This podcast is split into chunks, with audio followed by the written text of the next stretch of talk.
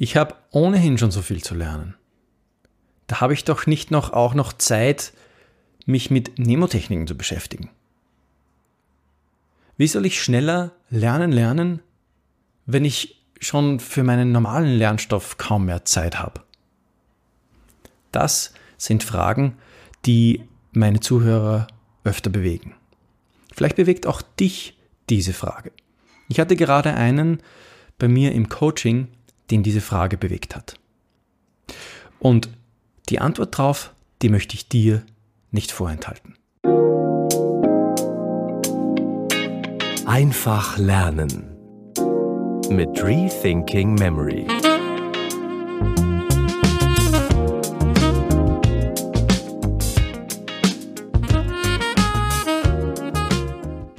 Der Schneller Lernen Podcast zeigt dir, wie du schneller lernen kannst. Aber nicht nur der Schneller Lernen Podcast, sondern auch Blinkist helfen dir dabei.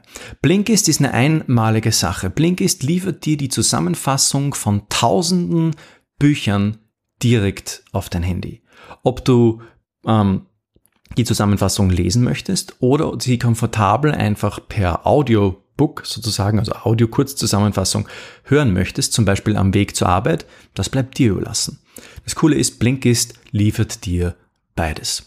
Und Bücher, die ich jetzt zum Beispiel gerade auf Blinkist gelesen habe, waren das, das Kapital von Thomas Piketty und den Counterpart eigentlich zum Beispiel das kommunistische Manifest, ja, habe ich mir während dem Abwaschen angehört. War eine ziemlich eine coole Sache, da die Hauptpunkte zu hören und auch so ein bisschen natürlich auch die Unterschiede äh, herausgearbeitet zu haben. Oder zum Beispiel die Vier-Stunden-Woche von äh, Tim Timothy Ferris, habe ich mir gerade vor kurzem angehört, ist wirklich ein cooles Buch, äh, das dir zeigt, wie du ähm, dir Zeit sparen kannst. Tausende über tausende Bücher aus den Kategorien Psychologie, ähm, Produktivität, Zeitmanagement etc. Schau es dir einfach mal an und nimm dir den 25% Rabattcode auf ein Jahresabo von Blinkist, indem du einfach auf blinkist.de slash schneller lernen gehst. Du kannst damit den Podcast unterstützen und das Angebot von Blinkist auch selbst genießen. Ich habe schon gemacht und äh, ich freue mich, wenn du es dir ansiehst. blinkist.de slash schneller lernen. Und jetzt zur Episode.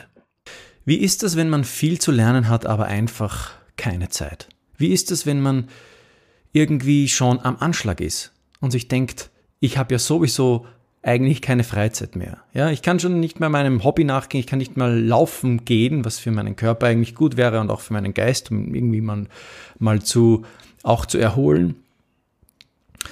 Nicht mal für das habe ich mehr Zeit. Ich bin ja eigentlich eh ohnehin immer am Lernen.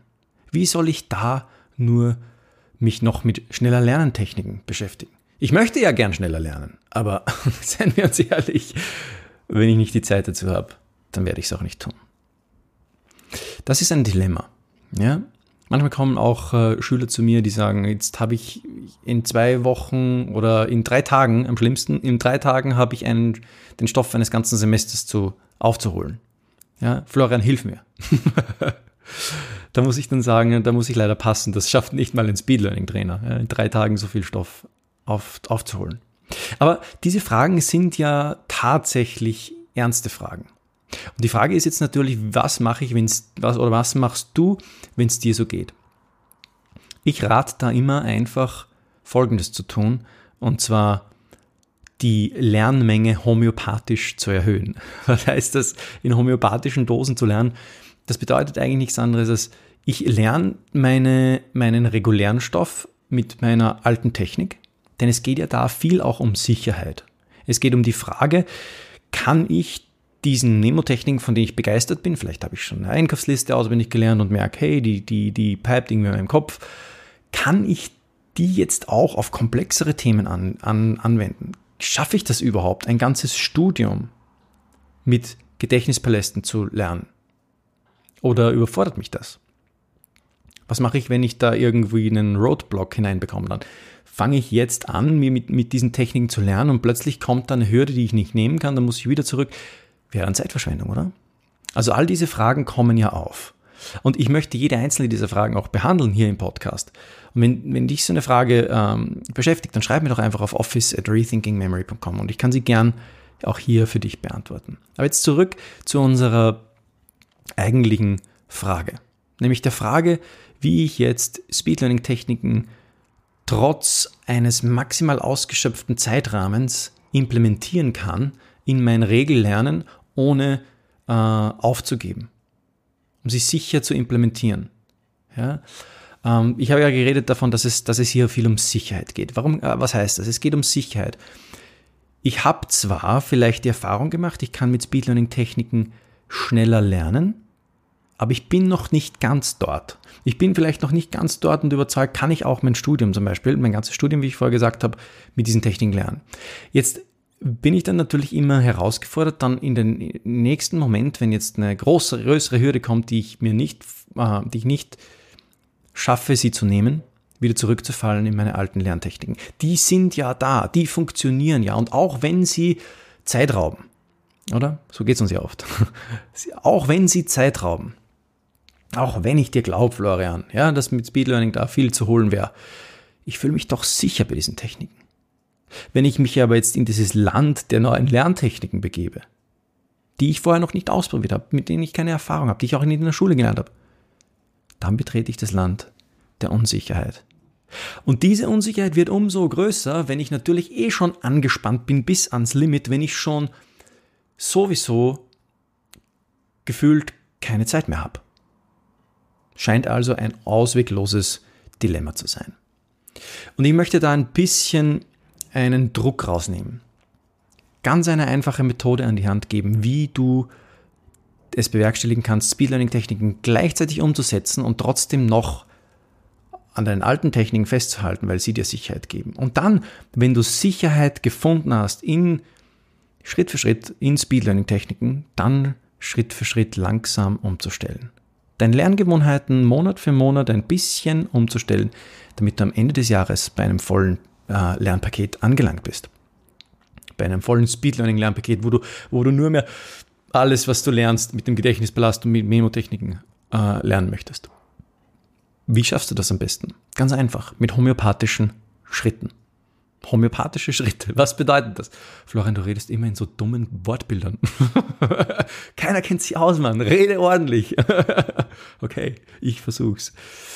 Ähm, homöopathische homöopathische Schritte. Damit meine ich einfach an deinen normalen Regellerngewohnheiten festhalten und zum Beispiel, sage ich jetzt mal, ein Lernthema hernehmen, wo du sagst, okay, das könnte ich vielleicht sogar in den Sand setzen, das wäre jetzt nicht so schlimm, da, wenn ich da eine Prüfung verkacke, ähm, dann habe ich trotzdem noch eine positive Note.